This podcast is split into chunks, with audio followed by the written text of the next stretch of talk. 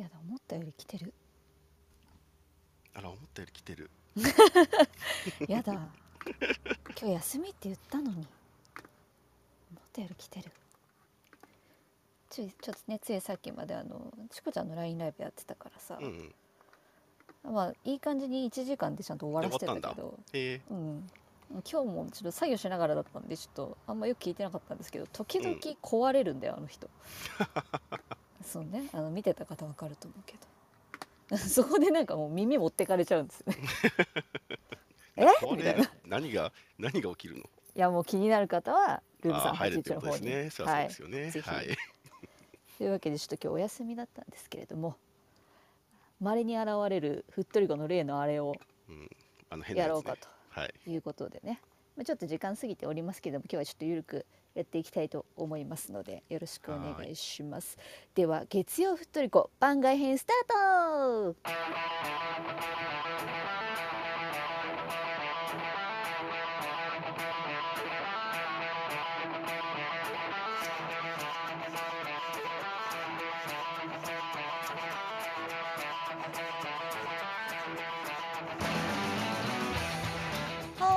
ふっとりこ番外編です。よろしくお願いします。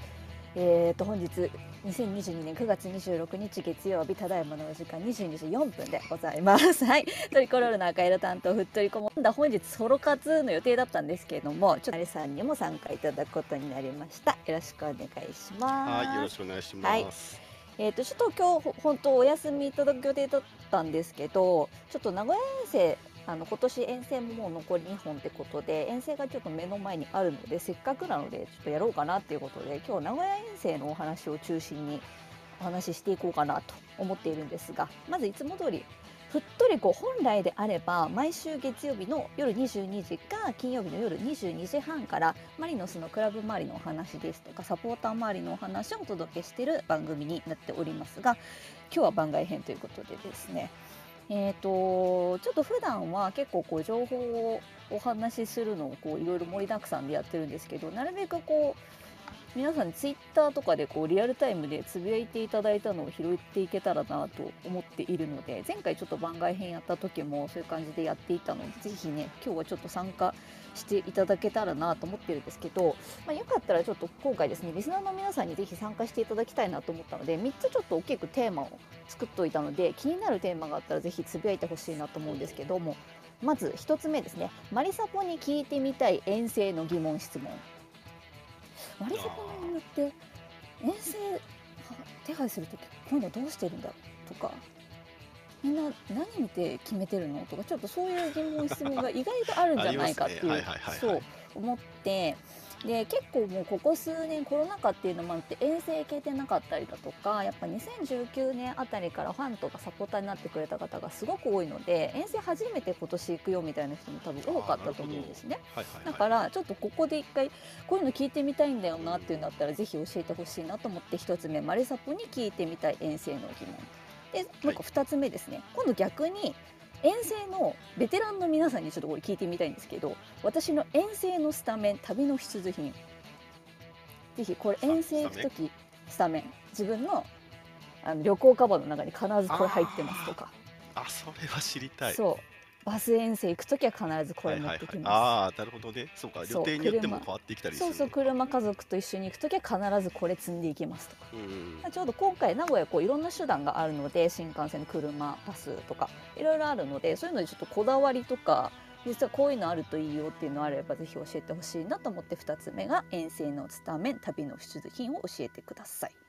で3つ目ですね。で今回ちょっと週末に名古屋の遠征がありますのでこれは食っとけ名古屋飯ということで。こちらも遠征よく行かれる方出張名古屋行かれる方とかいらっしゃると思うのでぜひね名古屋飯これ美味しいよとか名古屋限定じゃなくても、まああそこでこれ食べられる美味しいもの知ってるよっていうのあれば、まあ、今回そのトヨタなのでちょっとみずほと違って市街地出ない方も結構いると思うので もしトヨタ周辺でねあの知ってる方いたらぜひね教えていただきたいなと思ってるんですが実はですね昨日ぐらいからですねあのツイッターの方で新しくちょっと名古屋遠征向けのハッシュタグがちょっと爆誕しておりまして それからですねあのやっちゃえ日産にそう引っ掛けて「いっちゃえトヨタ遠征」っていうハッシュタグが今 ちょっとねマリノスサポーター会話でちょこっとねあの作って遊んでるのでぜひこちらの方めっちゃえトヨタだもんね。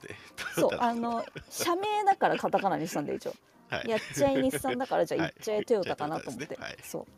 なんかこれの、えー、と名古屋関連のツイートもこれよかったらぜひつけてつぶやいていただけたらいいかなと思います。もうなんかすでに結構えーとまあ、フトリコリスナーでもある加穂さんが結構名古屋詳しいのでそのうん結構つぶやいていただいてたりとかあとグラサポさんからもちょこちょこ情報いただいてるのでこちらもぜひチェックしながら進めていけたらいいかなと思うんですけどちょっと先週お休みでまた今週金曜日は直前になっちゃうと遠征ってなかなか手配できないので、まあ、今日その辺の話をしていこうかなと思ってるんですけどそうですね。まずいつもあのアウェーゲーム情報をやっているのでちょっとプレイアウェーゲーム情報っていう感じで、まあ、基本情報からいこうかなと思うんですけどはい。今週末ですね土曜日明治安田生命 J1 リーグ第31節名古屋グランパス対横浜 F・ マリノスのアウェーゲームが10月1日に16時キックオフでトヨタスタジアムで行われます。今ちょうどみずほが使えないのでちょっとトヨスタ久しぶりの人もいるかもしれませんね。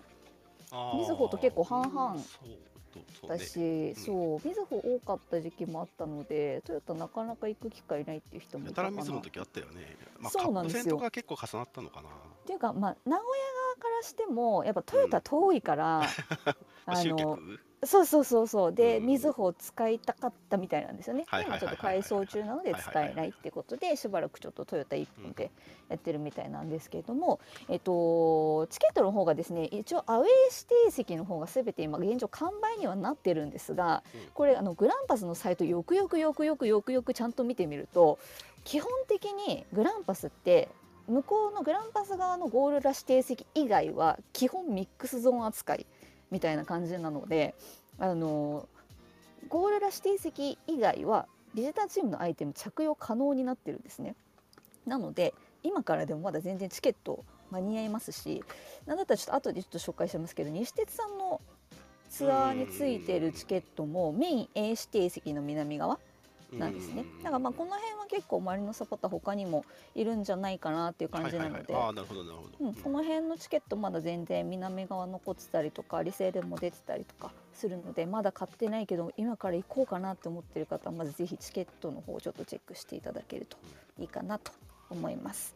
で、えー、と基本的に南側ですね北側が、えー、とグランパスサイドで南側は半分ぐらいまでがマリノスのアウェー指定席になってますが一応ホーム扱いのゴールラ指定席が一部ちょこっとあるのででそこ以外は全部基本的には大丈夫です。ってことと,、えー、とコロナ禍になってからトヨタスタジアムはあのアウェー指定席だけちょっと隔離みたいな形であの行き来が今できなくなっているそうなので前多分行ったことある方は基本行き来できるようなイメージだと思うんですけどそうだね。うん。そう声出し応援もあるっていうこともああってそうなるほど。ゾーニング結構かんちゃんとしてるんだそうそうね。なんか完全にアウェー指定席声出し応援エリアはあのそこのゲートでしか出入りができないようになってるみたいなのでちょっとそこの席種入る方はご注意くださいと。で他のところは、まあ、周りぐるっと行き来できたりすると思うのであんまり不便はないかなと思うんですけどちょっとね指定席のとこトイレ混んだりとかするって噂があるのでちょっと幅がちょっとどんぐらいまで広がってるか見てなかったんですけど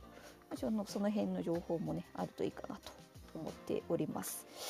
でですねえーっとちょっと今ちらっと言ったんですけどついさっき私これ見つけたんですけどあの西鉄さんのオフィシャルツアー出てたの知ってました？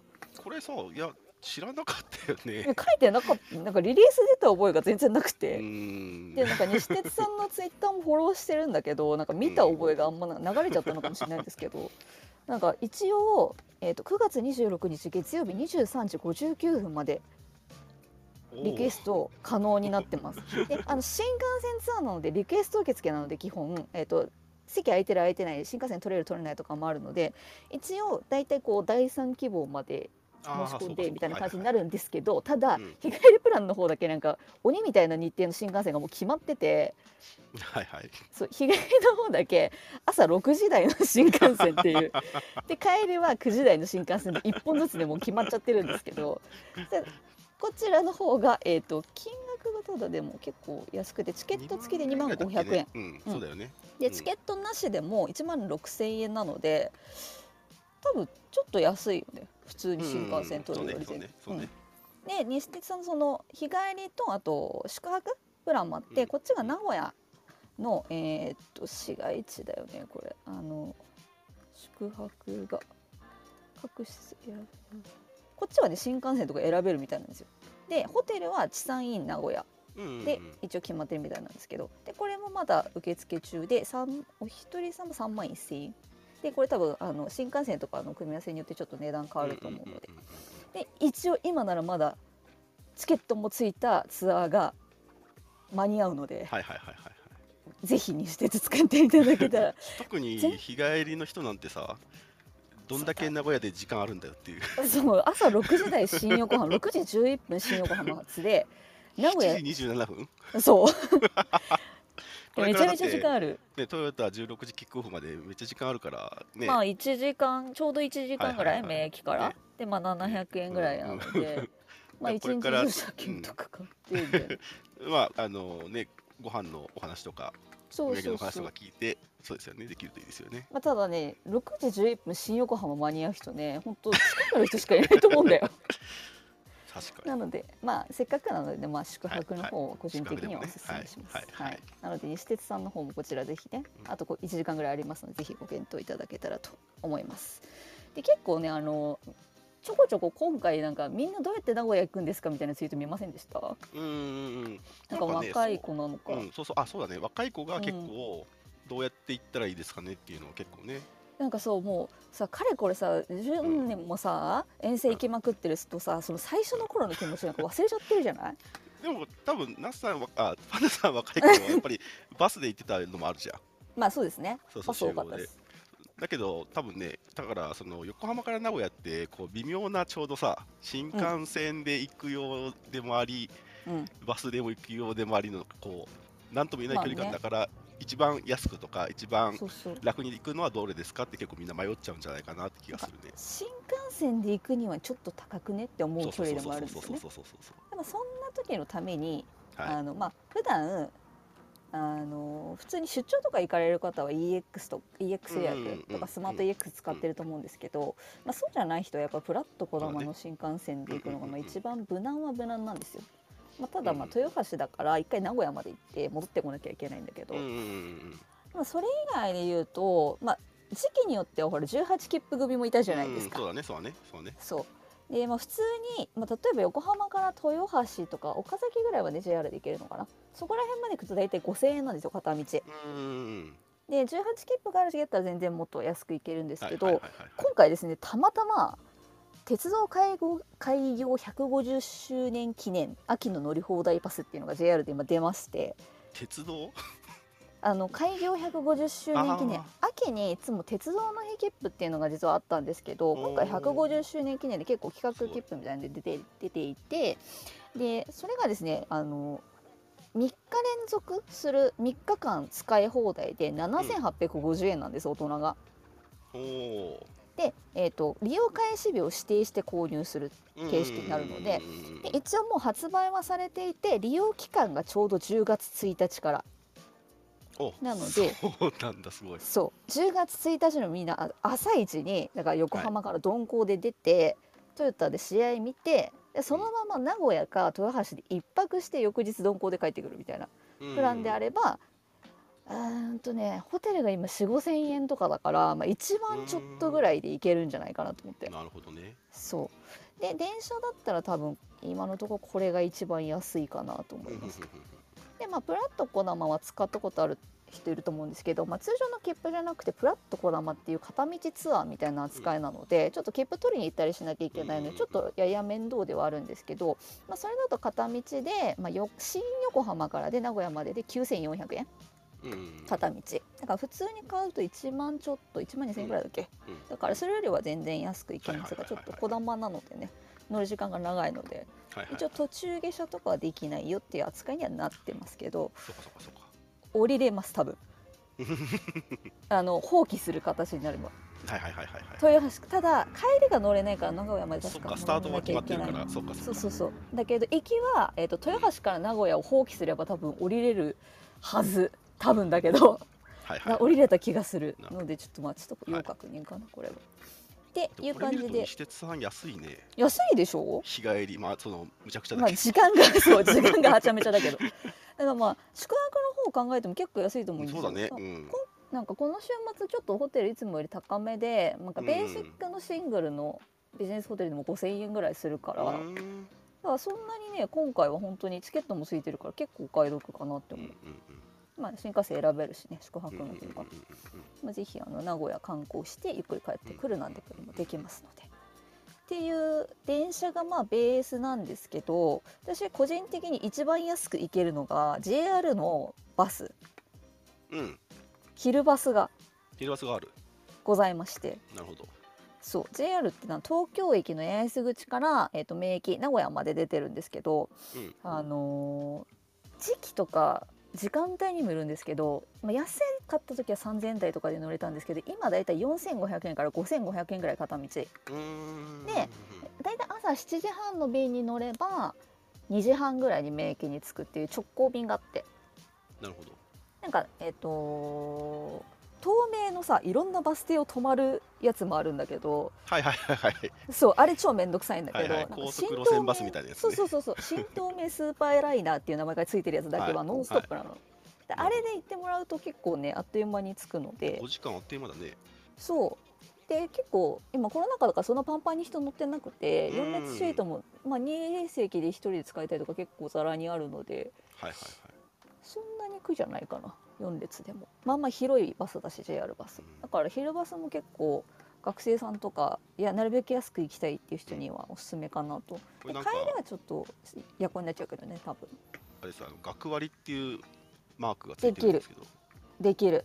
ただ学割多分昔大昔に私もやったことあるけど、うんちょっと面倒くさいよね。良さそうはそうだね、確かに。多分大学から学割のあれまずもらわなきゃいけなかったりとかする確か学生証だけじゃ JR できなかったような気がするんだよな。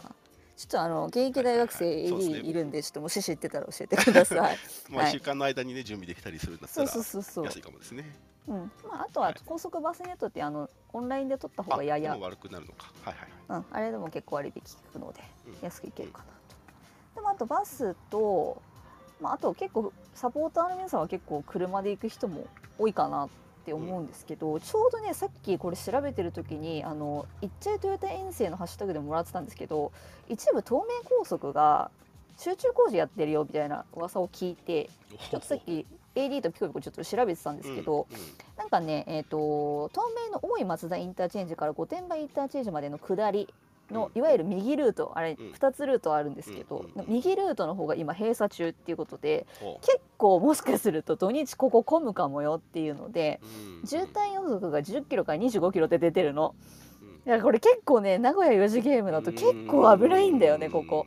なので一応迂回路としては小田原厚木道路などを使ってくださいねとはなってるんだけどあっちもそんなに車線確かないからちょっと早めに早め早めに車の人も行った方がいいんじゃないかなと思います。うん。うんうん。うん、でなんか一応そう、えー、と名古屋の方からその名古屋側トヨタインター側の方もうん。ちょっとあの岡崎インターチェンジとか小牧のあの辺工事してるらしいよっていうのをいただいてたんですけど一応ちょっとさっき調べたら、10月1日朝までで車線規制終わるみたいなので そなんか周りはそこまで心配ないかなっていうインターチェンジ間違いなければ 大丈夫かなっていううん。感じはしてるのでちょっとね集中工事の大規模規制のポータルサイトみたいなのがネクスコ中に中日本のサイトにあるので、まあ、車で行かれるドライバーの方はそこ一回チェックしてからうん。出発していただいた方がいいんじゃないかなと思います。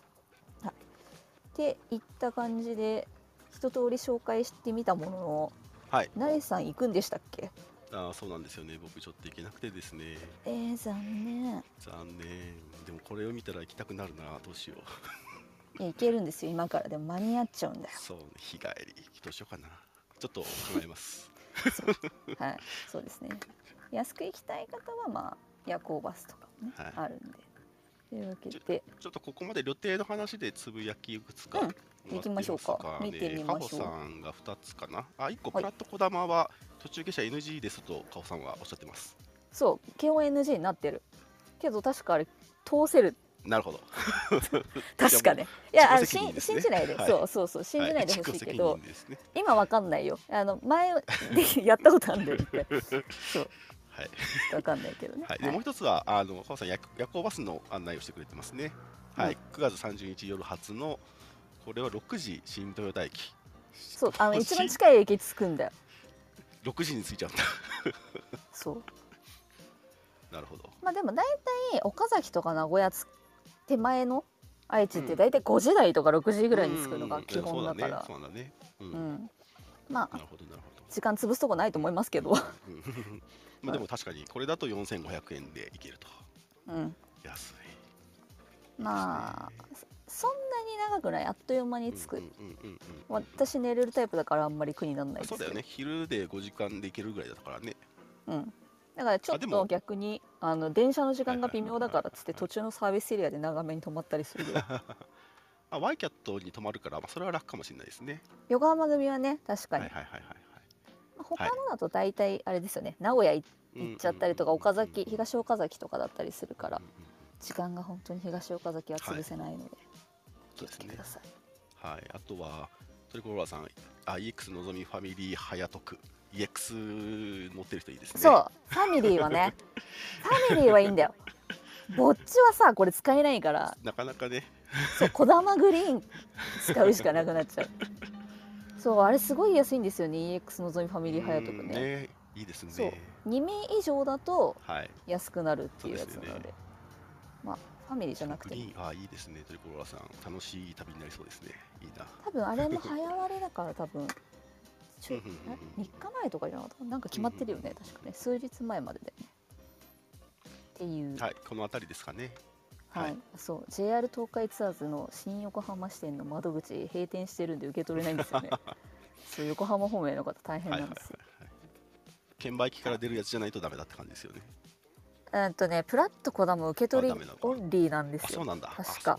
だから東京駅か品川こ駅か、ことうん。うん。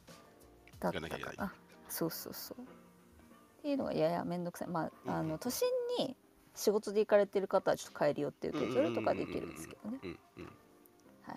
というわけで一応プラットコダまあ名古屋まで行ってくださいっていうことを一応もう一回言っときますね。はい。一応ね。はい、はい。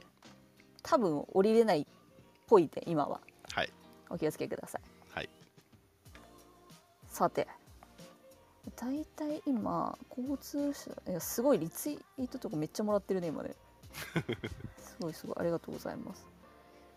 というわけでいっちゃいトヨタ遠征の方ちょっとうん。見ていこうかなって思うんですけど、はい。結構お土産情報から何から結構昨日すごい気になったのあったんだよな、なんかね豊田駅の周りでマルシェみたいなのをやりますよっていうのを見たんだよね。すごいあの気づいたらめっちゃあのリツイートもらっててちょっと遡るの大変になっちゃった。ちょっと待って。でもやっぱこうあれですね生き慣れてる方は生き慣れてる感じですよね。すごいいもろなとこ知ってるガチで名古屋は本当にさ毎年行くじゃん。まあまあまあそうですね。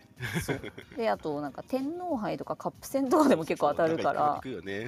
そうそうついまあそれ以外でも名古屋割とこう遠征行きやすいから。確かに確かに。うん。結構、ま、回りがいがあるっていうか観光しがいがあるのかもしれないね。まあなんかすげえ観光って感じじゃないけど、はいはいでもなんかはい。はいはいかんなんか初めて遠征行くにはちょうどいい。うん。みたいな距離。うんうん。あった。あったこれだ。多分この方は名古屋サポーターの方なのかな、ん。美作さんって方から「いっちゃいトヨタ遠征」のハッシュタグでいただいてるんですけど、えー、と当日の10時から15時豊田市駅から豊洲田までの道中でマルシェが開かれる予定です。見るだけでも楽しい移動になると思いますし何かしらご縁があれば地産地消のお土産が手に入るかもしれませんっていうインスタの多分アドレスを貼ってくれているので詳細はえなんかちょっと面白そうでも。ストリートパークマーケット。っていうのかな。なんか豊田市の第1第3土曜日に開催してるマルシェらしいのでちょっと面あ白そうですね。じゃあ別にそのサッカー開催関係なく、うん。地元でやってるやつなんだ。みたいです。ちょっとなんか洒落てんだよなインスタが。ちょっと洒落込んでんな。ちょっと今自分もうん。見てます。ちょっとね前の昨日の夜に多分いただいてるツイートなんでちょっとリツイート等々で。多分今 AD も見てくれてると思いますので「ハッシュタグふっとりこ」の方もチェックしていただければと思います。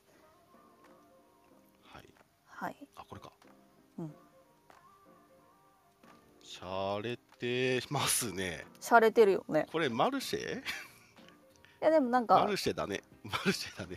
でも確かに豊田市から豊洲タまでの駅なんか商店ちょっとした商店街みたいな地方都市あるあるみたいな商店街だよね確か。あそこ。あるんなんかそんな開けてるイメージあんまないんですけど。ねえ。ちょっとでも気になるな。お弁当とかも買えそうだねこれだと。ねなんかまあそんなにたくさん飲食店がボコボコあるようなわけではないので豊田市、はいはいはい、駅前でもう一個気になってるのがこれも多分グランパスサポーターの方からみかんさんって方から頂いてるやつなんですけど、えー、と豊田市駅着いたら N6 さんでソフトクリーム食べてみてください。ドリンク頼んでチケット提示すればフロートにできますっていうのでえ？あのーソフトクリーム屋さんなのかな？でもなんか抹茶がねうん。売りみたいでうん。抹茶めちゃくちゃ好きだからすごくなんかほんままたちょっとしゃれ込んでるカフェなんですけど。これ美味しそうなんだよね。これちょっと気になってるこれも駅ちょっとピッて横行ったとこかな。新豊田駅からも結構近そうなところに。これも気になる木とまあ何もないって言ってる人もいるけどまあちょこちょこあるよって言ってくれる人もいるんで まああんまり期待しないででもいいお店はちょこっとあるよみたいな感じじゃないですかうね。ん。とかとか。あこれか。あすごい。濃そう。こ抹茶の抹茶のやつ見いやましたほら静岡抹茶のイメージあるけど、はいまあ、あのはい。辺もやっぱ気候似てるから、かね岡崎とかあの辺までなるねほどなるほど。いいのかしら。やばいいですね。あとうんあこれどこにあんだ？ああ大須ね。そう大須。あじゃあトヨタトヨタトヨタ。あった豊田市駅から徒歩5分。これ松松城って読むのかな？松松竹かな？クッツーさんって方この人も多分グランパスサポーターなんですけど からいただいてるのが、あのチキンコロッケとメンチカツ。でしかも旅サラダにも紹介されてたっていうえお店が、それはじゃあもう鉄板じゃないですか。これちょっと面白いですね。これもリツイートしておこうかな。こうん。れ豊田豊田市駅から徒歩5分。うんうんうんちょっといいですね。いいいい感じの現地情報ですねこれ。うん。そこその3店舗にマリサパが集中しちゃうよ。いや可能性はある。今我々のあの手札が今3つしかない。なので知ってる人は教えてほしい。トヨタそれもそれもなんかでもさ来年への布石にななるんじゃないうん。のねそのマリノサポーター並んでたよってそうそうそうそう。なんかえめっちゃなんかサポーターアウェーサポーターめっちゃ来んだけどみたいになったら。そうそうめっちゃ来てくれてめっちゃ買ってくれるってなったらね。いやそう来年もっとなんか圧かけてくるかもしれないからね、ううんちもうちもっつってここもここもみたいな、っうん。ていうあのいい情報がたくさん集まるようになりますので行ったよとかあの知ってるようはぜひどんどんツイッター等々で拡散してもらえたらいいんじゃないかなと思います。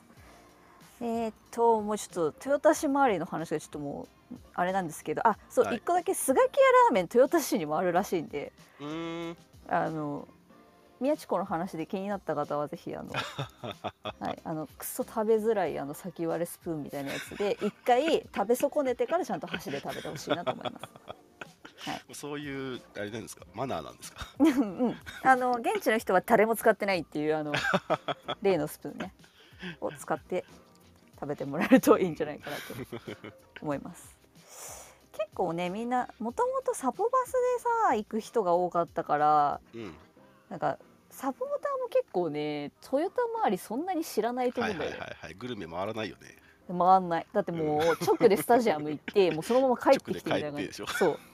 もうみんなバスで直横つけてみたいな。はいはい結構豊田市はい駅周りはあの、まあ、サポバスはねまだのバス用の駐車場を借りるんだけどそれ以外ももう結構駐車場結構いろいろ車社会なので探せばまあまああるっぽいんで、まあ、行ってもなんとかなるかなって感じなんだけど、まあ、ちょっと結構ね歩って15分とかのところになっちゃったりする時はある。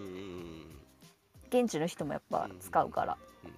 まあ多少歩くけど一応豊田市周りぐらいまでは止められるところ、まあ、多少ありますよっていう感じ。だと思いますので車で行かれる方は。ちょっとあんまり着くの遅いとね遠くなっちゃうのでうん。そこら辺も気をつけていただけるといいんじゃないでしょうかっていう感じで今だいたい30分。はい。30分？遠征の話めちゃ30分してるけど。こんなねほんと番外編じゃないとやんないよこんなこと。うん豊田市大体喋ったよ今。でも豊田市のことはそうだね。うん。もうちょっともうこれ以上ちょっともう手札がないのでちょっとお聞きの方でご存知だったらまあ随時教えていただけたらなと思うので、ちょっと名古屋行ってみようかなじゃあそのまま、うんまあ、多分時間がね4時ゲームってめちゃめちゃちょうどよくて。いやほんとそうだよ。いやほんと行くのもさ、朝そんな早くないし帰りも終電普通に帰れば間に合うしって言って。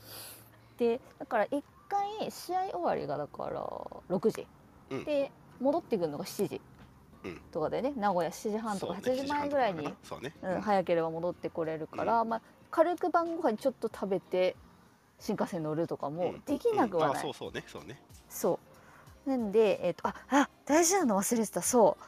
あの免疫経由で行く方名古屋の幻のあのスイーツ、ピオリンってご存知ですか？知らなかったけど知りました。あ私のツイートで？と教えてください。はい。あの私も実際食べたことはないんですけどうん。あの免疫のあの結構中って大きい行ったことある人分かると思うんですけど大きいコンコースになってて、まあ、両サイドにこうお土産屋さんがあったりとか、うん。まあ、ラーメン横丁みたいなのがついてたりとかして、うん。その中にあのスイーツを売ってるお店があるんですよ。でもそれがピオリンっていうあのひよこ型のケーキみたいなやつうん。を売ってるんだけど結構夕方ぐらいになくなっちゃうんですよ。名古屋コーチに使ってるのかな？卵を。の卵。はいはいはい。そうそうそう。で結構名物で、まああのよくあるのはバンドマンの楽屋差し入れとかでめっちゃ並んで並んでるピオリンの写真とかよく見る。そうだからそういうのでだからぼちぼちちょっと有名になったピオリンっていうお菓子があってあそれは正式名称がいいですね。正式名称名古屋コーチンのひよこプリンピオリン、うん。そう。あプリン明日プリンだった。そう、プリンなんだねこれ。うん、そう。なんです。でそれがですね今回あの名古屋グランパスとコラボするということでなんか週替わりその前の週はまた違うシャチボンっていう別のお菓子のコラボだったんですけど我々の行く週えタイはミングに？そうなんかその2週間ちょうどそのコラボをやってて、その9月 ,9 月の1個前の節はそのシャチボンっていう別のねあのシュークリームみたいなやつでそれもちょっとえげつない形したあのシャチの シュークリームもちょっと気にはなってたんですけど。これすげえな。そうだちょっと今回は可愛い方はい。可愛い方のシャチがやってくるんです。その普段ピオリン黄色いひよこちゃんなんですけど、うんうんあのちゃんとシャチのトサカジャにあなんだっけおヒレそう。背びれ？背びれ背びれがちゃんと黒いのがついてて本体はもちろん黒い黒っぽい灰色っぽいボディになってる。シャチモデルのピオリンがですねなんと出るんですけれども限定数どれぐらい出るとかいう情報はちょっとわかんないんですけど、多分結構少なくなるんじゃないかなと個人的には思ってるのでだからそれこそあの西鉄で朝一で行く人とか 午前中に免疫つく人はちょっとぜひね、トライしてシャチ食べてほしい名古屋サポーターより先おに。友達でそういう方がいたらねあの。そうそうそう。はい。でもなんかいやマジマリノスサポーターめっちゃいて買えなかったんだけどって言わせてほしい。そうなの。だからもうとりあえず着いたらシャチ食べるみたいこれなんなんですかチョコですかね？カカオですかね？ななのかな？でもちょっと色的にちょっとなんか墨とかでつけてそうな。ああ、ねグレー感だよね。可愛いんだよ これが。この右のやつのがちょっと。えシャチボン。インパクトがとんでもねえ顔してるやつねこれもまあ気になる。なんかでもはい。いいですよね、このコラボスイーツをさ地元のお土産と一緒にこうできるのめちゃめちゃ羨ましいなと思ってまああの崎陽軒はあるんですけど。ね。そうそうそうそう。うん。スイーツってとこはまたいいじゃないですか。あうん横浜ほら崎陽軒が一応、ね、あるからうん崎陽軒はまあうんお安いご用なんですけど。うん。いいなこの生菓子系。いいですね。うん。へえ買えないだろうな。夕方行ってもそうこれピオリン、ま、幻なんですけど昨日ちょうど、えー、とリスナーのカホさんが多分つぶやいてくれてたんですけどあの赤福うん。うんあの超有名な伊勢のうん。和スイーツこと赤赤福、あれあの本当に免疫夕方になるとないんですけどうん。意外とそれ知らないっていうのを昨日びっくりしてみんなでえあこれ結構みんな知らない情報だったんだと思って。結構売り切ってるんだ。あそうなんかやっぱあれ賞味期限短いお菓子だからうんあの1そう日売り切れるようでこうぴったり入荷させるからへああの夕方行ってもないんですよ。赤服買えないからうん免疫では。うん。だから行ったら買おうって思ってる人はあの豊洲行く前にうん。午前中に行ってうん。買っとく方がいいんじゃないかなとうん思いまして、はいそんな個人的に持ってる免疫周り情報だとテイクアウト系がねちょこっとだけ情報あるので教えようかな。昨日ちょっと「いっちゃいトヨタ遠征」のハッシュタグでも出したんですけど、えー、と免疫の、えー、と新幹線口対向口側の方に、えー、とエスカっていう地下街があるんですね。はいはいはいはい。そこ降りていただくと、うん結構あのヤバトン入ってたりとか、あのモーニング食べられる喫茶店入ってたりとかするんですけど、その中に名古屋コーチンの親子丼をテイクアウトできるお店があってあの帰り新幹線の時間がちょっとギリギリでご飯食べて帰れないよっていう人とかはだけどまあちょっとちょっと待つ時間ぐらいはあるかなみたいな感じだったらあれテイクアウトも結構おすすめなのでそこ行ってもらったりとかあとは反対側ちょっと出るの面倒くさいんですけどあのうん。近鉄パッセっていうあの名鉄とかの改札がある方、ま新幹線口と真反対側にあのすごいちっちゃい地下の食品商品店みたいなところがあってそこにテイクアウト専門で風来坊の手羽先が売っててへそのすぐ隣が千住の天むすなんですよだからあの天むすと手羽先いっぺんにテイクアウトで買えるっていう超便利スポットだから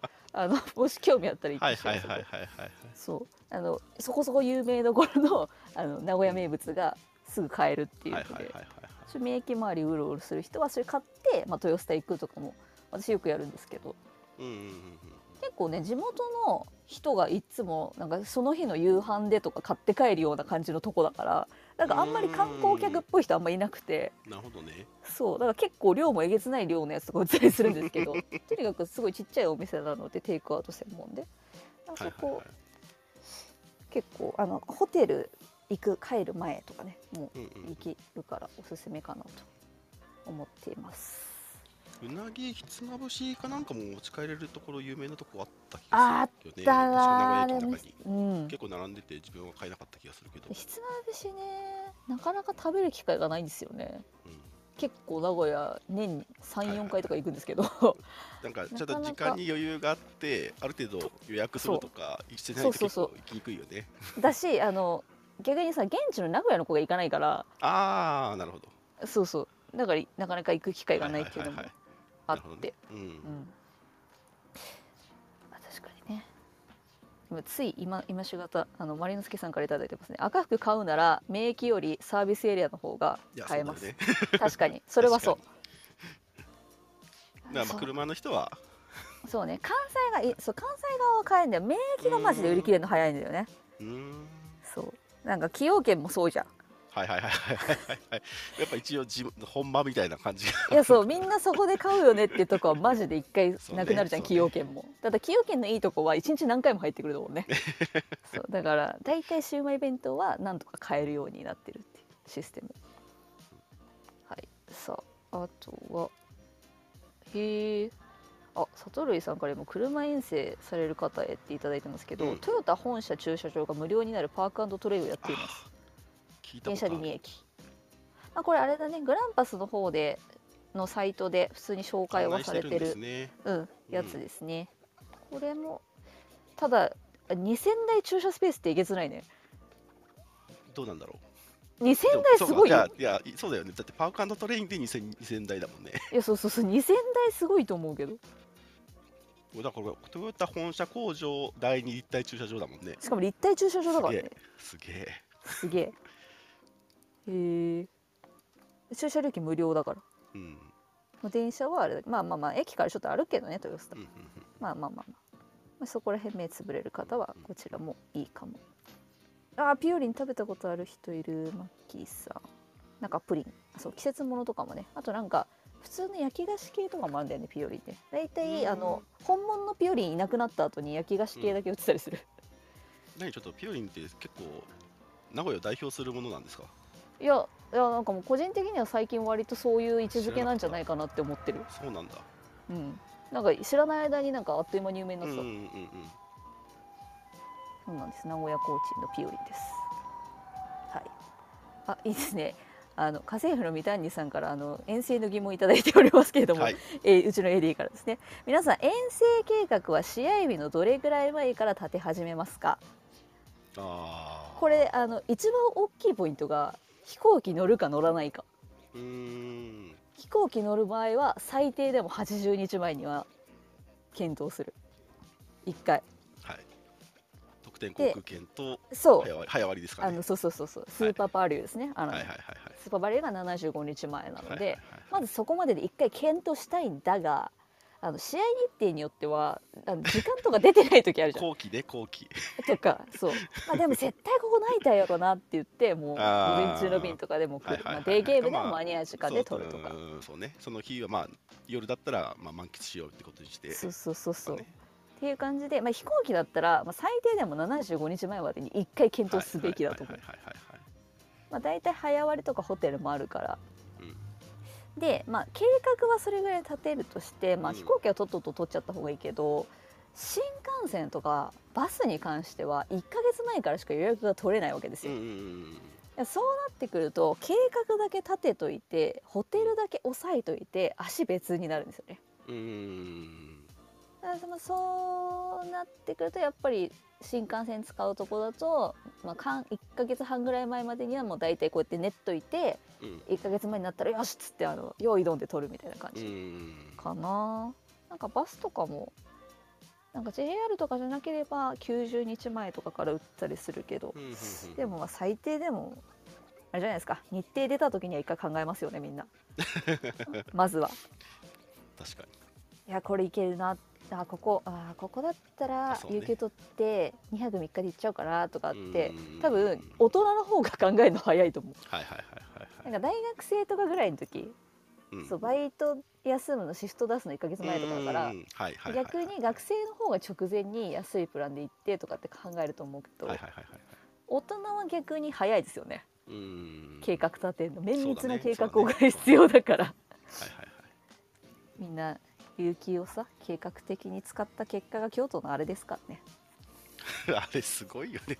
今でも何回も思い出しても。いやあ当事者だからね成さん。うん、成さん当事者だから。本当に。あ、そう。まあ、俺もね、俺もすごい、言ってるけど。はい。あいいですね。かほさんからあの豊田市のおすすめ。めちゃめちゃ教えたんだよな。なんか豊田市エリアにしかい謎のチェーン店でチャーハンが美味しいっていう情報いただいてます。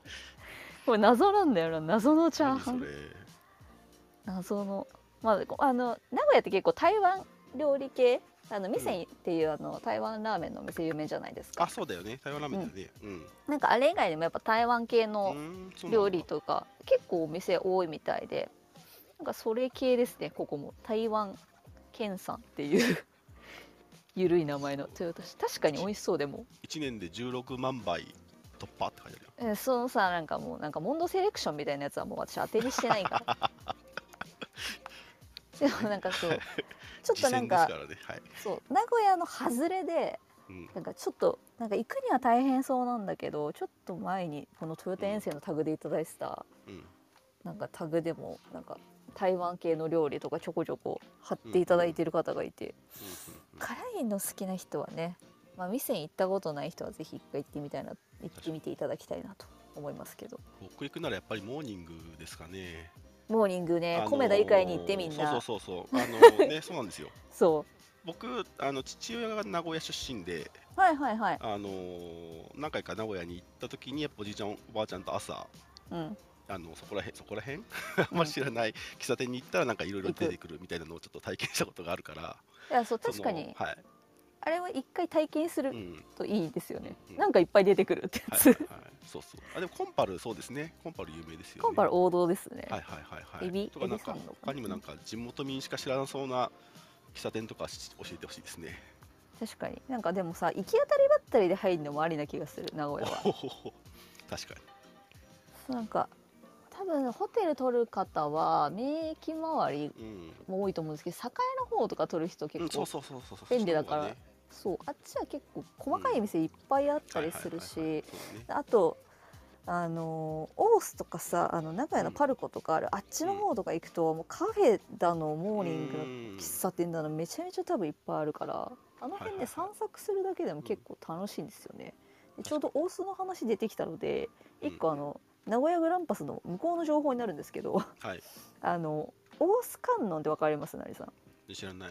あの名古屋のえっと栄とかの筋からちょっと横にずれたところに、大須観音っていうあの有名なところがあって観音様が、そこああ見たことある。はい。そうそこの周りってあの大須観音自体も観光地なんですけど、うん。あのちょっとした商店街みたいになってたりするんだけどうん。結構ね古着屋さんとかなんか若い子向けのお店がたくさんあるエリアなんですよ大須って。であのライブハウスがたくさんあったりとか、はいはいはいはいはいはい。だからな、うん、こっちで言うとなんだ、原宿と下北合わせたみたいな感じ？福岡でいうとですね華厳神社のあたりですね。あーそっちわかんないっす。大大名のあたりですね。はい。ああそうですね。そうそうそうそうそう。そうそんな感じのど真ん中に名古屋のへクラブクラブっていうかそのこっちでいう鳥ワントリコロールワン、はみたいにあの名古屋のグッズショップがど真ん中にあるんですよ。ーアーケードの中に。へーそうなんだ。そう。でクラブグランパスっていう店舗なんですけどまあたまにねあの一応隠れグランパスくんファンとしてははい。はい。世を忍ぶ感じでこうたまに見に行くんですけどあそこ路面店にさああいうお店があってさ若者がめっちゃ通るようなとこにサッカーグッズのお店があるってすごいいいなって思って。あちょっと待ってください。今ちょうど見てるんですけどすごいですね、アーケードの中にあるんですね。そうアーケードなんですよ。で向かいとか古着屋さんとかだったりして。すごい。めっちゃね立地がね羨ましいんだよ本こ当に。れはいいな。だからちょっとあの見学でちょっと、ね時間に余裕がある人は行ってもいいかなと思います。なんかねちょっと伏せ目乗り換えとかなんか地下鉄だとちょっと面倒くさかったりするんだけど意外と伏見から歩くと結構あるしな。なんだろうなさ立地の理由は何かあったりするのかな。水なんかその時に通るとか。いや通んない。関係ない関係ない、うん。いややっぱその若者の街じゃない？あなるあそうかそうか。普通にまあ、うん。だからポップアップっていうかそういう感じなのか。そう。でそのまあ大須その古着屋さんとかもそうだしちょっと奥行きと秋葉みたいに電気街みたいななんか PC とかあとアニメ系のグッズとか売ってるとこもあったりとかしてでもそこからそのままシームレスにこうパルコの方のエリアまでずっと歩っていける感じになってるからなんか名古屋の若者のこう集まるエリアだからいいなって本当に思う。あそこ。入り口にねすっごいでっかいグラッパスくんのぬいぐるみ座ってるから。これは非売品のやつですか？あー昔売ってたやつじゃないかな今多分リアルタイムで売ってるか分かんないんですけど すっげえでっかいやつがいる。あまあマリノスくんあのでっかいやついるじゃないですか。菊丸の後ろに座ってるあれぐらいいの多分重量感のやつですなね店頭に座ってる。うんとかなんか結構やっぱグランパスグッズの種類も豊富で常に在庫もすごくたくさん潤沢にあるところだからうんうんうんうんうん一回チェックしてもいいんじゃないかなってうん思ったりします。はい。あ、いいですね。マールさんから今いただいてます。いつもモーニングにたどり着く前に新幹線ホームできしめん食べちゃって後悔する。そう、新幹線ホームのきしめんめちゃめちゃ美味しいって有名なんですよね。はいはいそうなかなかね、あの時間の都合等もあってちょっとチャレンジしたことがないんですけど、はいはいはいはい。きしめんあそこのどっちだっけ、上り下り？どっちの方が美味しいみたいなのあるよね。あ本当？確か。店舗は一緒なんだよね確か。なんかそあーうん。なんかこっちの方が美味しいみたいなの言ってた気がするんだけど忘れちゃった、そうぜひあのきしめんあのコロナ禍でしばらくやってなかったんですよ。ああ密なのかそうです。あ私その立ち食いだしっていうのもあってで観光客もあんまいないからっていうのもあってやってなかったんだけど最近はなんかやってるっぽいのでうんよかったら。新幹線で名古屋経由で行く方はチャレンジしてもいいかもしれません、はい。結構タグちょこちょこいただいて。そうですね。あ。あはい杉内さんから。はい。はい。マリサポに聞いてみたい遠征の疑問おいいですね。えーホテルをよく迷っていますが、まあ、それも楽しいんですがホテルを選ぶ基準は値段ですか、近さですか？また何で探していますか？ああいいですね。私の好きなパターンのやつですねこれ。はい。何さんちなみにホテル探す時どうしてます？僕うーんとねどうしてるかな？あのそこそ綺麗そこそこ綺麗さを大事にしてるかもしれない。ああまあ確かに。あはい、の、あんまりなんかそこからどっか行くっていうのよりもなんかうん寝る寝るのに気持ちがいいところを選んでるかな、まあなんかねこれ人によっては、うんあのサウナついてるついてないめっちゃ重要視する人もいるし、はいはい。駅近がいいいとかもあるしね。大浴場がついてるタイプの。そうそうそうそう、はい。私中にもいくつかあるもんね、うん、はいはい。じゃらんとうん。楽天トラベルとうん。ヤフートラベルまず全部一回見る。はいはいはいはいで予算をはい。えっ、とマックスではいはいまあ時期によるけど6,000円とか7,000円に設定した上ではいはいはいはいはいはいはい検索したやつをうんマップ上に表示するってやつを使ってマップに乗っけてみる。なるほどあのー一覧じゃなくて必ず一回マップに乗っけてみます。でなるべく駅地下にはするかな。でかつあの楽天トラベルは部屋の平方メートルが載ってたりするんですよ。でもオフィシャルサイト行けば載ってるとこもあるんですけど、うん。大体あのシングルって12平米から16平米ぐらいなんですよね。でさ12になってくるとめちゃくちゃ狭いわけ。よ。うん狭いね。そう。まああの安く出てたりするんですはいけどそういうの。であのうっかり18平米とかあるとこたまにあったりするんですけど、うん。まあ、都心はあんまないかな。うん。っていうのでその部屋の広さをうん。と駅の近さとうん。まず見てあとはあの何年にリニューアルしましたみたいなとこを狙う。うーん。ああなるほどね。3年以内とかに。でこれ結構大事なのがあのここ10年ぐらいでリニューアルしたホテルだったらうん。大体禁煙なの全部。なるほどね。でタバコが私どうしてもダメ。ヤニの匂いがダメだったからあの大分とかの駅前はビジネスホテルがちょっと古くてなるほど。みんな喫煙ばっかり元喫煙の禁煙ルームとかだから結構耐えられないぐらいきつくてはいなるべくそういうのに当たらないようにリニューアル済みのホテルを選ぶ。はいはいはいそうするとバスタブとかもちょっと広めのに変えてあったりとかするからはいはいはいはいはいそう最近のやつちょっとこう湾曲してさこの何シャワーカーテンがさ外側に張り出してて、うん。浴室スペースを広く取ってる新しいユニはいはいはい。ットバスとかがあるんだけど、そうああいうのに変わってくれたら最高、だから そうなんかお風呂の写真がなるべく載ってるホテルにします。はいはいはいはい。一番古いタイプだと洗面台もちょっと狭いしうん。なんかちょっと寂しくなるからユニットバスだけど広めのユニットバスがいいなって思ってる、はいはいはいなるほどそう。僕の知ってる人はあの、年に遠征の中で年に1回か2回はなんかこう、遠その応援だけじゃなくてその遠征丸ごとこうちょっとなんていうの余裕持って楽しみたいっていう人がその例えば今年はじゃあ京都って決めて、まあ、ちょっといいホテルをあの一級とかリラックスとかで調べといてうんうん。で、えー、と翌朝美味しい朝ごはんが食べれるみたいなのをはいはいはい。その年に1個か2個は決めるみたいな人もいましたね。あー確かに。なんかホテルで朝食が有名なとこうん、が結構ね札幌はね多くて。ああそうだね。朝食バイキンググが豪華なところ、そこ結構狙うサポーター多い、はい。そうそうそうそういくら入れ放題。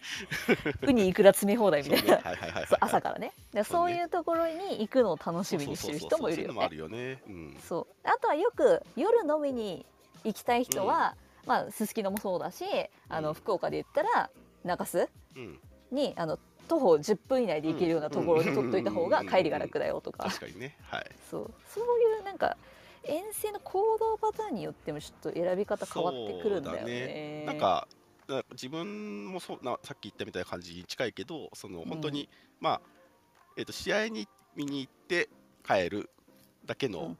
まあ、時間的な余裕とか、まあ、経済的な余裕とかうん。の時もあるし、もうちょっとた年に1回2回楽しもうっていう時もねあったりするからそうそういうなんか分配もその最初の日程表がバッて出た段階でうん。決めたのがこの前の京都でねみんなそうですよ。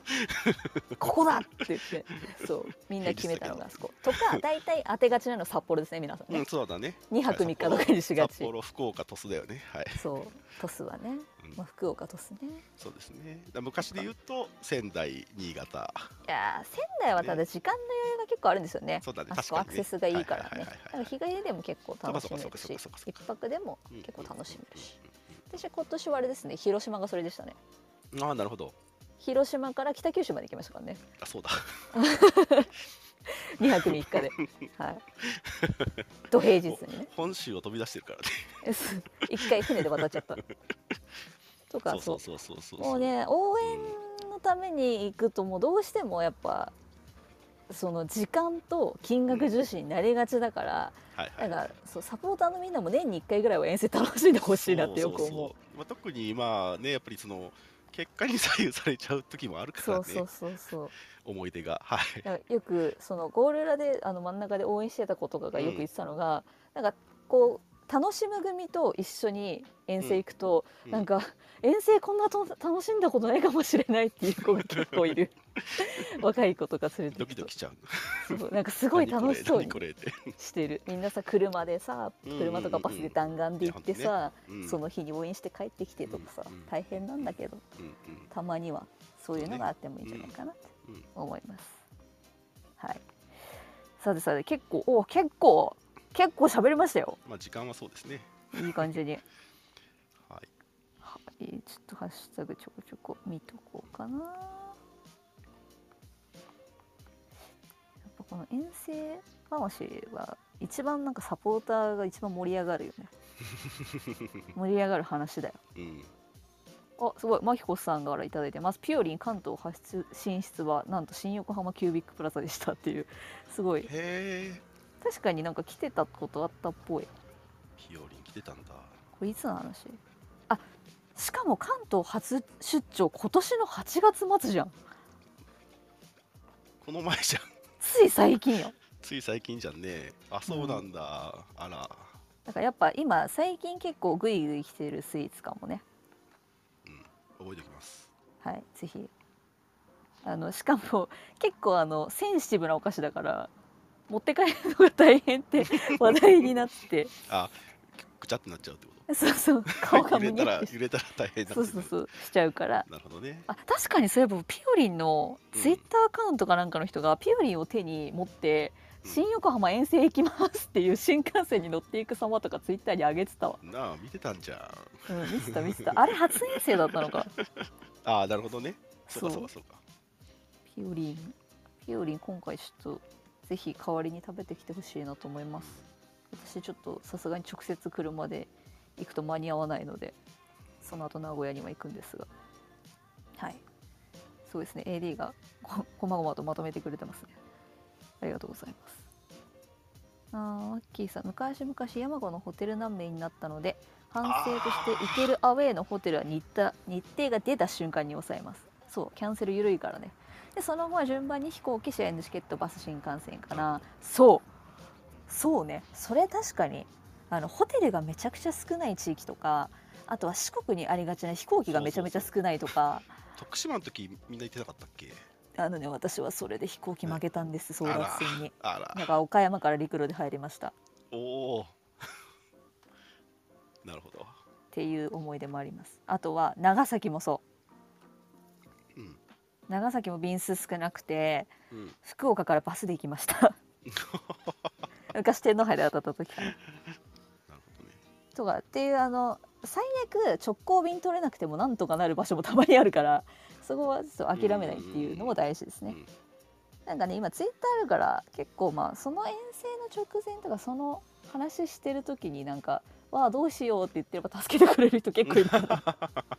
なんかそうですね。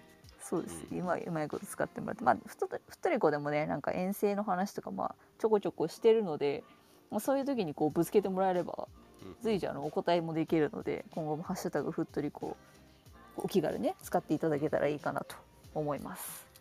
っていう感じでめちゃくちゃ遠征の話しましたよ今日。楽しいよ。ちょっともう一個読んでいいですか？あどうぞどうぞ。えっ、とアモーレさんですかね。はい。お風呂大好き息子との、えー母子母子遠征なので大浴場あるところはマスト。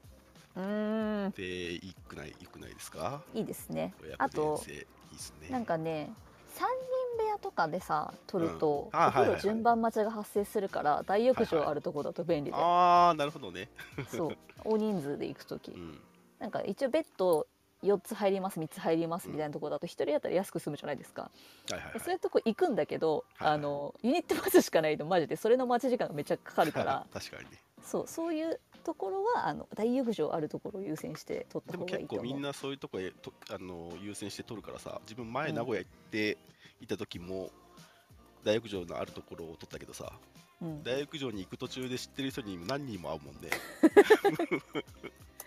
だってまあ大分とかになってくるとさみんな別府泊まったりするからさ もう完全に温泉旅行だよね、うん。そう。あこれ1構なんかあるはい。某ジェフサポのあのジェフ夢の方に前教えてもらったんですけど、うん。ホテルも今サブスクあるよって。え？そう。なんかえっ、とねアルファベットで HAFH って書いてハフって読むんだけどうん。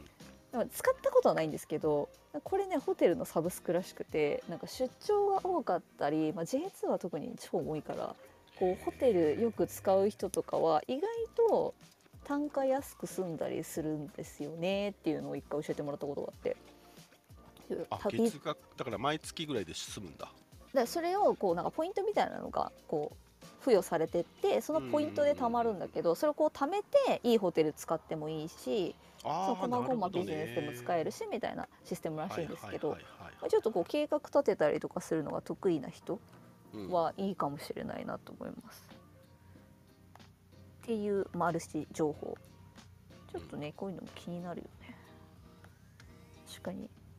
あすごい。あのふっとりこでよく出てこいやしていただく。秋山。秋山さんですね、秋山京節さん。えっ、と ああ間違ってマリノスの試合日の1週間後に別のイベントで名古屋駅近に3泊4日するのでピオリンチェックしておきますと。ピオリンねピオリンあのその3泊4日いればさすがに1個は買えると思う。1週間後はまだやってるのかな？いやあのねそのだからシャチのやつは2日間限定なんですよ、あじゃあ普通のピューリンになっちゃうのか。そう普通のピオリンになっちゃう。あもうあ期間ものとかはあると思うけど、9月30と10月1日だから前乗りする人もチャンス。まあいないかもしれないけどあんまり。うん。あマールさん中部空港行きたかったら中部空港使ったことありますよ。羽田中部便。ってあるんだあるんですよ。ただなんか穴便がすごい変な時間しかなくて JAL 便にしたんですけど、うんその時知多半島に多分用があって北中部に。したんです、うんはい。したんですけど。あのーあのさ ACL とかでさトランジットの空港とか降りたことある人は分かると思うけどあんな感じ。どんな感じ？いやマジあの国際あの成田とかとちょっと違うんであ関空とかの方が近いかな。でもうん。なんかすごい無駄なスペースがいっぱいあるのだからとにかくあのこう寝て過ごしたりとかできるように。だからめちゃくちゃなんかやたら広いみたいな感じ。ね。そうで人もあんまりいないからめっちゃ綺麗だし。うんうんうんまあただあの名古屋名駅までちょっと遠いのでうんうん。あんまり利便性は良くない。なるほどね。そう成田ほどじゃないけどちょっと遠いですはい、家政婦の三谷さん今年の福岡遠征はホテル取らずにネカフェ泊でいいだろうって適当な感じで言ったらネカフェ売ってて大慌てしました。東横インのシンデレラリバティに助けられました。あーこれね私もあった一回。福岡遠征の時にもうライブのチケット取っちゃってるのにホテル1はいはいはい。個も空いてなくて、なんとかネカフェ探そうと思ったらネカフェ空いてなくて。でなんか結局個室じゃなくて座るだけのあーはいはいはいブースみたいなとこ空いてたからそれで始発まで時間潰して福岡空港のそばの今はなきスーパー銭湯でお風呂入って帰りましたなるほどなるほどねじゃああんま女子はおすすめしませんうんそう豊コインのシンデレラリバティプランって何かっていうと当日の12時過ぎに空室があったら安く泊まれますよっていううん。プランなんですよ。でこれかけるっていう手もある。うんそうね。福岡結構ねホテル埋まりがちなんで気をつけた方がいいですよ。うん。はい。そんななところですか？ところですかね。なんちゃってふっとりこあなんちゃってじゃないや。えっとふっとりこの番外編ですね。なんちゃってふっとりこでしたけどもいかがでしたでしょうか？普段はえっ、とまあ情報をお送りしてるんですけどまあアーカイブを実はやってるんですが、はい。今回もやるということではいやります。よろしいですかね、はい番外編。過去の番外編も多分上がってますかねまだ。えっとねそう過去の番外編はね2つかな。そうなんです。実は番外編はい。ちょこちょこやってまして、うん。上がる時と上がらない時がありますが今回はこの遠征の遠征の話をただ食べる会アーカイブ上がるそうですのでぜひそちらの方でもお聞きいただけたらなと思っております。アーカイブがですね今クラブハウスのリプレイって言ってこのクラブハウスでそのままアーカイブとして聞けるものとそれ以外に、えっとポッドキャスト系ですね Spotify、Apple Podcast、Google Podcast でこれが大体翌日に、えっと上がる予定。予定です。えー成さんの頑張り次第。えっとはい大体あの朝に上がってるのであの電車の中とかいはいでもや聞けるようにはしてますねはいー頑張りますいえいね。えいえはいはい。と YouTube ですね。はい音声だけで YouTube でもアップしてますのではいこちらの方で後日お聞きいただくこともできます。で冒頭でもお伝えしましたがふっとりこ通常会は毎週月曜日夜22時からと毎週金曜日の22時半からだいたい毎週でお送りしております。はい。といった感じでお送りしてまいりました。一人ふっとりこならぬふっとりこ特別編ですね。番外編バージョンでしたけれども。またこういう感じのなんかゆるい企画やりたいですねでも。そうですね。なんかまあうん。タイミングがね、あったらいいかなとちょっとオフ長いですしね今年。あそうだ。1個あれ触れとこう。パブリックビューイングあるらしいのでもし遠征行かれない方、ダゾンで見る予定だよって方はあのいつものハトさんと中ガニさんの、えー、と日産グローバル本社ギャラリーの方で、うん。えー、と日産ホールですね。でうん。先着順で300名のうんうん。約300名入れるパブリックビューイングがあるようなんでこれ多分また今週金曜日ふっとりこできれば改めて触れるかなと思いますのでサイトの方には出てますので詳細ご確認いただければなと思うのとあせっかくふっとりこだからこれ言っとくね。湘南線の QR チケットの払い戻し9月30日の23時59分までなので皆さんお忘れなく。危ない。危ない。私もまだなんですけど実は。多分ね9月14日ぐらいにピアノ払い戻し専用アドレスから2通メールが来てるのでもし QR チケット買ってて払い戻してない方ちょっとメール遡っていただいて口座登録していただければすぐ払い戻しされますのでぜひお忘れなくという感じで。でいかがですか？そんな感じでえ？言いたいことある？言いたいことはある？言いたいことある人がいる？出てこいやは宣言しないですけどあそう。出てこいやしたい人がいるっていうのではいちょっと 上げてもいいですか、どうぞ。じゃあ上がってもらえますか？はい。あ待って私押せない。はい、はい、大丈夫です。お願いします。はどうもこんばんは。こんばんは。すいません、私ばっかり。なんかいろんな情報を投下して。名古屋のね情報をたくさんいただいてるんですはい、ああのりがとうございます、はい、私あのグランパス君の小サポをしているので、うん、あのあの気持ちは。マリノスの試合以外にも豊洲タに行っていたり、はい。それの関係でグラサポの知り合いがちょっといたりするので、い、ろいろあるのですが、ちょっとツイートには書くのがめんどくさくて書いてないい、うん。はい。あの豊洲タの生き方、お。グラサポさんから聞いたちょっと安く行ける方法紹介したくて上がってきました。ほいほいほい。ただすごいめんどくさいです。なるほど。あの昼バスにまず乗ります。うん。うん。JR の昼バス。うん。でさっき言ってた各駅に止まるやつ乗っていただいて、うん。東名トヨタっていうインターがあるのでありますね。そこで降ります。うん。でそこのそばに5分ぐらいのとこにバス停があるんですよ。路線バスのでしょ？路線バス。うん。それに乗って豊田市駅まで行ける。なるほどね。はい。それがなんか15分に1本だか10分に1本だかあるらしいのあで結構まあまあ来てそうますね意外と待てるみたいな、ええ結構あるじゃん愛知県の割に。15分に1本って言ってたそかな。ういうこと。いやある方でしょ。30分に1本とかうんそうね。ザラだよ、まああのまあまあ。まく何、はい。あの透明のさ 横のバス停とか、はいはいはい。すごい。じゃあ路線バスの旅で行けちゃうんですね。そうなんです。ほぼほぼで豊田市駅から歩いていくっていうルートがあるので一応ちょっと今ふっとりこでつぶやいておきます。そうどっちが早いかちょっと微妙なとこだねでもね。そう昼バス結構遠いんだよね。そうなんです。でも名古屋市行き名古屋駅の方まで行ってまた50分乗ってってするのであれば まあ確かに。潔く東名トヨタで降りて路線バスでうん。行くっていう方法もあるのでご参考までにとあいう出てこいやでしたございます。はい。新東名スーパーライナーに乗っちゃうと止まらないです、そういろいろあるので、はい。よく行き先そう確何種類かね認して、あるのではい。まだ今からでも間に合いますんでぜひ。